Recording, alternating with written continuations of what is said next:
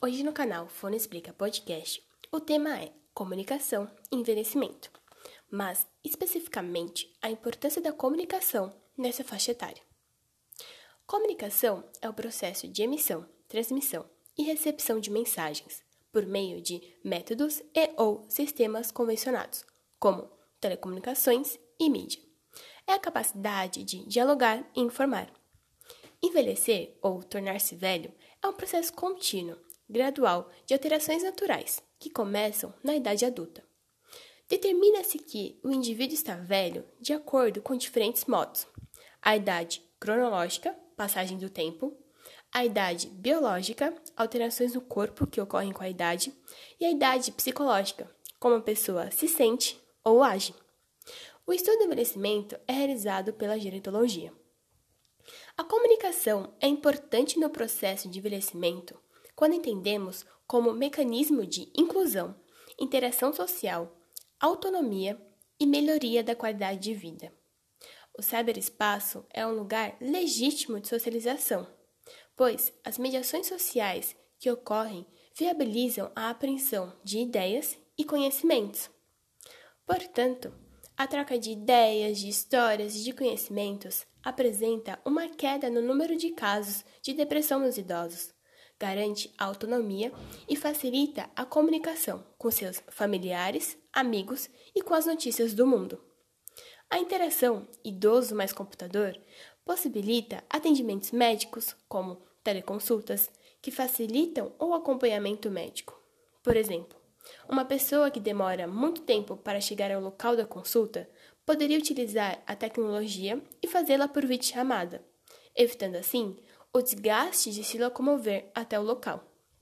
Ou ainda a utilização de aplicativos que orientam o paciente a realizar o tratamento, como o aplicativo Dysphagy Therapy, que, com vídeos, mostra o exercício a ser realizado e grava o paciente fazendo o exercício demonstrado e o compartilha com o fonoaudiólogo. Para ressaltar a importância da tecnologia na vida dos idosos, o canal realizou uma pequena entrevista com uma senhora tecnologicamente ativa. Tendo em vista a pandemia que estamos vivenciando, nosso mecanismo de conversa foram mensagens de áudio. Fizemos a ela as seguintes três perguntas. Você se sente ou age como uma idosa? Como a tecnologia te ajuda no dia a dia? O que você acha de ter atendimento médico via videochamada?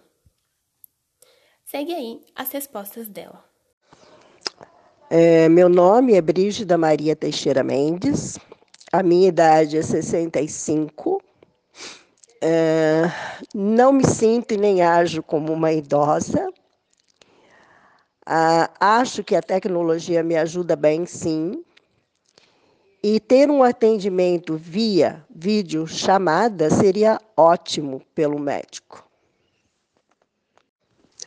É, a minha justificativa por que, que seria bom pelo videochamada, para mim, que tem baixa visão, né? e a gente não, não tem acesso assim rápido, ainda mais agora nessa pandemia, né, que estamos vivendo é, rápido é, via presencial, para mim seria maravilhoso. Eu penso assim, né? Seria muito bom. Essa seria a justificativa maior para mim, que tenho baixa visão. No caso da entrevistada, a tecnologia ajuda no seu dia a dia e na sua inclusão à sociedade, o que nos faz acreditar que, apesar dos desafios, podemos alcançar ainda mais a população idosa. Os desafios existentes hoje envolvem a precariedade da internet e da tecnologia no Brasil, a garantia de direitos em questão como saúde, trabalho, assistência social, educação, cultura, habitação e meios de transporte para os idosos, ao considerar que, segundo o divulgado em 2018 pelo IBGE, o percentual do número de idosos no Brasil tende a dobrar nas próximas décadas. Outro desafio é a evolução da tecnologia. A tecnologia está em constante modificação, as quais estão facilitando cada vez mais a vida do ser humano.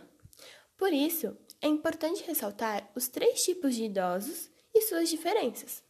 o do presente, os quais viram a comunicação se juntar com a tecnologia, com a criação dos telefones e do rádio, o do futuro breve, que aprenderam a usar a tecnologia, e o do futuro distante, os quais cresceram utilizando a tecnologia. Ao notar suas diferenças, percebemos que, talvez, o indivíduo idoso do futuro distante irá ter mais facilidade para se adaptar à tecnologia do que o indivíduo idoso do presente. À vista disso, está o desafio que é a aceitação da tecnologia pelos idosos. Então, consequentemente, para não ter rejeição da parte do idoso, deve ser um ambiente cooperativo, autonomizado, interativo, para auxiliar o idoso a construir de forma colaborativa, participativa e cooperativa novos conhecimentos e ideias. Tendo em vista os aspectos observados, juntar a tecnologia, a comunicação e o envelhecimento garante uma melhor qualidade de vida e um envelhecimento saudável. Ademais, incentiva a criatividade, a inclusão social e digital e o ensino-aprendizagem dos mais velhos.